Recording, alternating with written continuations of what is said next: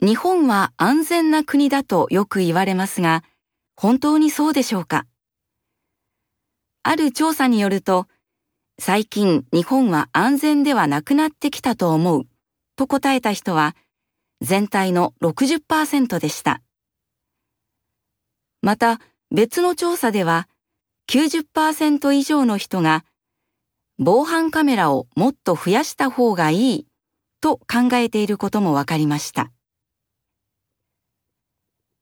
2000年頃から日本では街の中、病院、銀行、公園、店、マンションなどいろいろな場所に防犯カメラが置かれるようになってきました。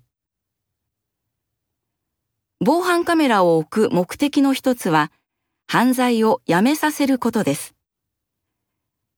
悪いことをしようと思っていても防犯カメラを見つけてそれをやめる場合もあるのです。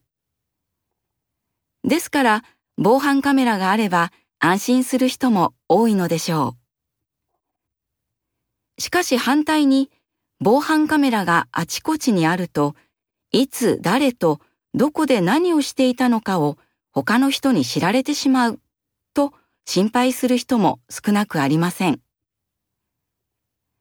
悪いことをしていなくても自分のことを他の人に知られたくないという考えもあるのです。